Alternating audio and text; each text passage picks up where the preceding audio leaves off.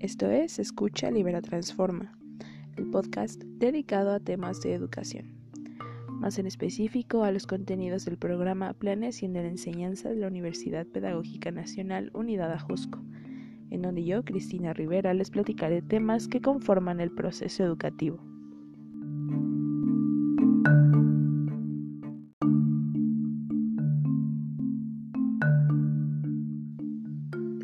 Bienvenidos, sean bienvenidas si es la primera vez que me escuchan y sean bienvenidos de vuelta a quienes ya vienen siguiendo este podcast desde el inicio. Este es el capítulo 5 de Escucha Libera Transforma, Docencia Estratégica, en formación basada en competencias, pensamiento complejo, diseño curricular y didáctica, del autor Sergio Tobón. Sin nada más que añadir, comencemos este tema.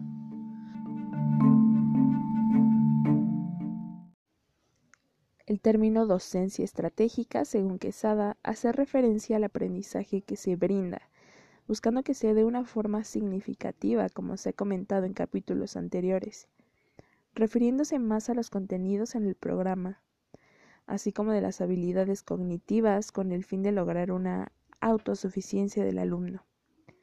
Este aprendizaje se fija en el estudiante más que nada, buscando que ellos se apropien de estrategias y sepan cómo regularlas para la mejora de su aprendizaje y que sepan cómo aplicar estas estrategias no solamente en la escuela como lo hemos comentado, sino en ámbitos de la vida cotidiana. La docencia estratégica se da bajo dos conceptos. El conocimiento, que hace referencia más que nada cómo el docente lo hace parte del aprendizaje de los alumnos, manteniéndose en su lugar, manteniéndose en su rol de maestro. Y el otro concepto es el de la autorregulación, el cual ya es familiar. Este tiene tres acciones, planear, monitorear y valorar. Para esto, la planeación educativa parte de las necesidades de los alumnos y cómo se van a formar competencias. Después se pone en práctica lo que ya se ha planeado. Se monitorea cómo se va desarrollando este proceso y finalmente se valora lo que se obtuvo comparando los resultados con el propósito inicial. La pedagogía estratégica viene directamente de cada profesor, no desde un rango más arriba, por así decirlo. Así, el profesor o la profesora puede ir cambiando su proceso con el que está trabajando con el fin o con muchos fines, pero más que nada el fin de renovar, poner o quitar ciertos y pequeños detalles y esto va a ayudar a que el mismo docente desarrolle habilidades de autorreflexión acerca de sus estrategias docentes y claro, si es que las está aplicando bien, si es que van adecuadamente o si es que hay alguna complicación.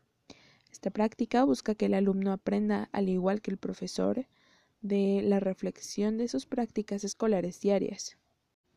Ahora vámonos de vuelta a el concepto de docencia estratégica, visto ahora desde este enfoque que ya es familiar basado en competencias. Este hace énfasis en la relación que se da entre los estudiantes y los profesores. Por un lado, consiste en el desarrollo que el docente realiza en el proceso de aprendizaje, como la comprensión que se tiene, así como la regularización que él da a sus alumnos, formando competencias en ellos. Al mismo tiempo, los docentes afianzan sus propias competencias como lo que son docentes. Dentro de la formación educativa basada en competencias, surge este conflicto y esta duda acerca de que si éstas se forman, se desarrollan, se construyen o se adquieren.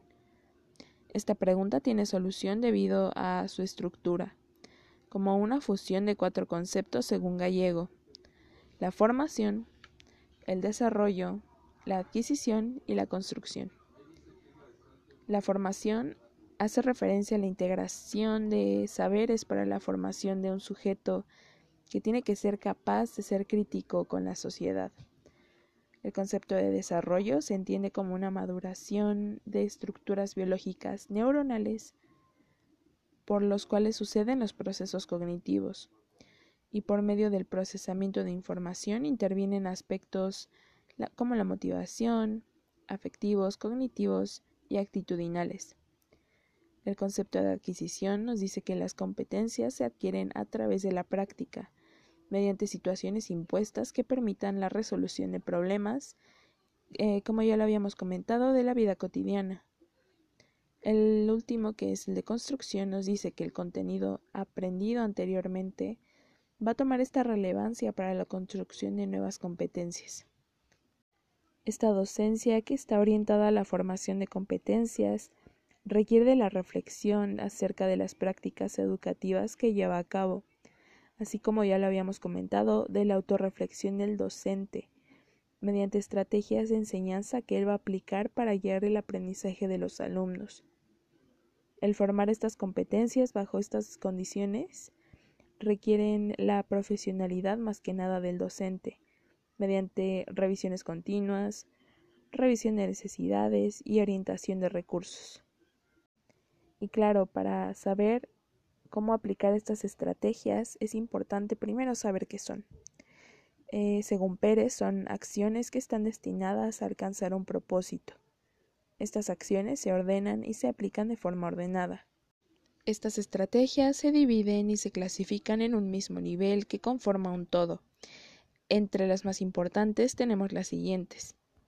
Estrategias de sensibilización. La sensibilización en las prácticas educativas resulta en ser benéfico para que los estudiantes tengan una disposición a la formación de competencias, más que nada por medio del reforzamiento de valores o actitudes propias de un maestro hacia un alumno. Para esto, las estrategias a aplicarse serían relatos de experiencias relacionadas con temas de la realidad del alumno o relacionadas con la competencia a adquirir haciendo del conocimiento del estudiante la importancia de adquirir esta estrategia. Estrategias para adquirir la atención. Tanto de parte del estudiante tiene que haber, o bueno, el supuesto es que exista una atención en el escenario de clases así como debería haber una motivación o un empujón al querer prestar la atención. Y es ahí en donde el docente tiene que poner en juego estrategias pedagógicas para la atención. Las más comunes son preguntas al azar en cualquier momento de la clase. De esta manera se pueden dar cuenta que a cualquiera le puede tocar contestar y tiene que estar atento. Según Díaz y Hernández, de igual manera, tiene que tener una relevancia la presentación de materiales didácticos, ya que éstas van a atraer la vista de los alumnos, que al mismo tiempo van a despertar su interés y va a favorecer la relación del material con el contenido.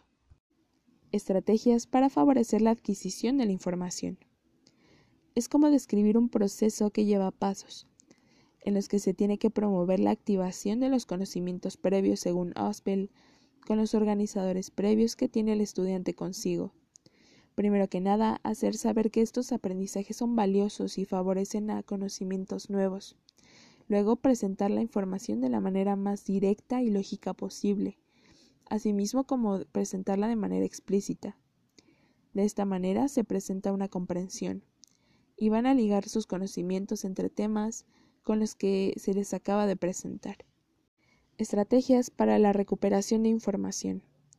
Se requiere, aparte de las estrategias anteriormente mencionadas para la adquisición de la información, recuperarla de una forma eficiente, refiriéndose a que no solo se trata de recordar algún conocimiento específico acerca de un tema en específico, sino que se necesitan estrategias para poner en acción lo que se va a aprender.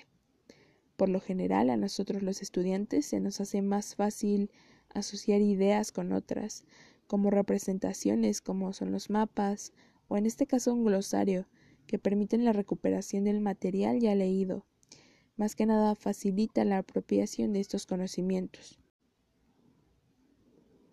Como recapitulación del tema y a modo de conclusión para estas estrategias, podemos decir que éstas se elaboran de acuerdo con un procedimiento conocido como método de enseñanza, y se plantean en cada paso teniendo una autorreflexión, que he aquí la importancia de todo este tema, que se destina hacia el acto educativo, teniendo así una noción de afrontar cosas que no están planeadas y lo más importante, saber cómo resolverlo. Esto es clave mediante la docencia estratégica, buscando la realidad del aprendizaje, la realidad y la calidad del aprendizaje, tomando en cuenta los procesos cognitivos que se implican en esta práctica.